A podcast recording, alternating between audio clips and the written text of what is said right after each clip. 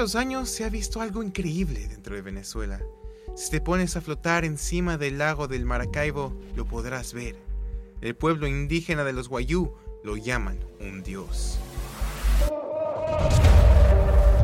Para los Yucpa de la Sierra de Perijá, es una señal que dejaron los dioses de respeto hacia la tierra.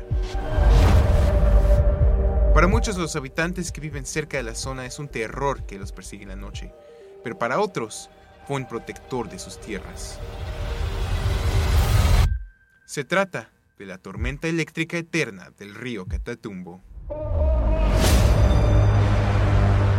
Buenos días, mi nombre es Tadeo Ruiz y esto es el micrófono maldito. Serie exploramos Latinoamérica para buscar a los lugares más escondidos, las personas más enigmáticas y a las historias más misteriosas. El día de hoy haremos un viaje especial hacia la hermosa naturaleza de Venezuela para explorar uno de los fenómenos naturales más fascinantes y feroces que tiene este planeta. Una fuerza que nos recuerda lo poderoso que es la Madre Tierra. Pero, ¿por qué surgen estas tormentas? qué tan poderosas son y cómo ha formado parte fundamental la historia de Venezuela. Acompáñenos para resolver estas preguntas. Empezamos nuestra historia en el lago Maracaibo. Es un área de 5.100 millas cuadradas que se ubican en la zona noroeste de Venezuela. La zona está llena de caos y es conocida como la capital de los relámpagos en la Tierra. De acuerdo a registros hechos por la NASA, se estima que hay un promedio de 297 tormentas eléctricas al año en el lago Maracaibo. El fenómeno es comúnmente llamado relámpago de Catatumbo, porque se pensaba que solo sucedía en el río del mismo nombre. Ahora, gracias a sensores satelitales de rayos, sabemos que en realidad los relámpagos cubren la zona sureña del lago, no solo el río que desemboca ahí. Pueblos como Logá están en la posición perfecta para poder observar a este fenómeno e incluso atraen a turistas que quieren observar el espectáculo. A través de los balcones de hoteles o ventanas de botes se ve una increíble demostración de luces y destellos de poder que aparentan tocar el suelo. Sorprendentemente, este show está completamente en silencio, ya que las descargas eléctricas se dan de nube a nube y no se puede llegar a escuchar lo que uno se puede imaginar son sonidos de guerras celestiales.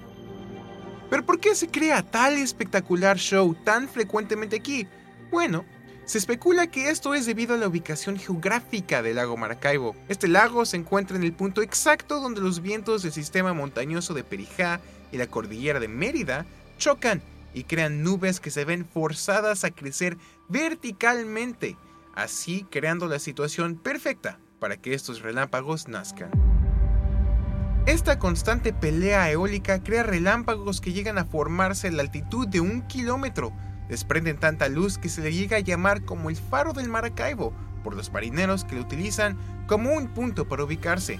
Las tormentas llegan a durar 10 horas, así que es tiempo suficiente para llegar a las tierras venezolanas. El poder del Catatumbo llega más allá de su apariencia. La primera instancia de algún tipo de registro de este fenómeno se remonta hasta el año 1597, en el poema épico de Lope de Vega, La Dragontea.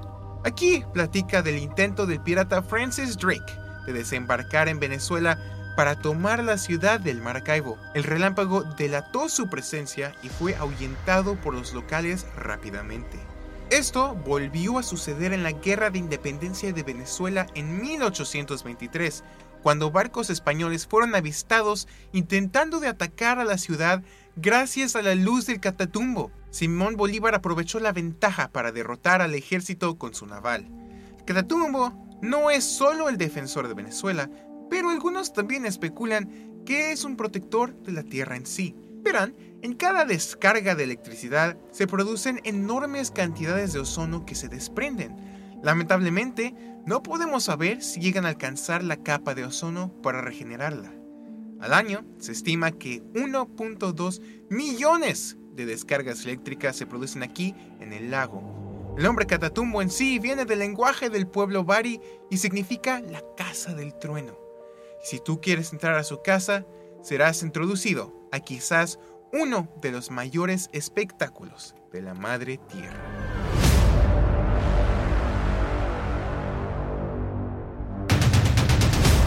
Este fue El micrófono maldito. Escrito y producido por Tadeo Ruiz Sandoval, la narración fue hecha por él mismo. Sintonízate el próximo sábado a las 10 de la mañana, aquí en KOPN 89.5 FM. Es más que la radio, es radio de comunidad.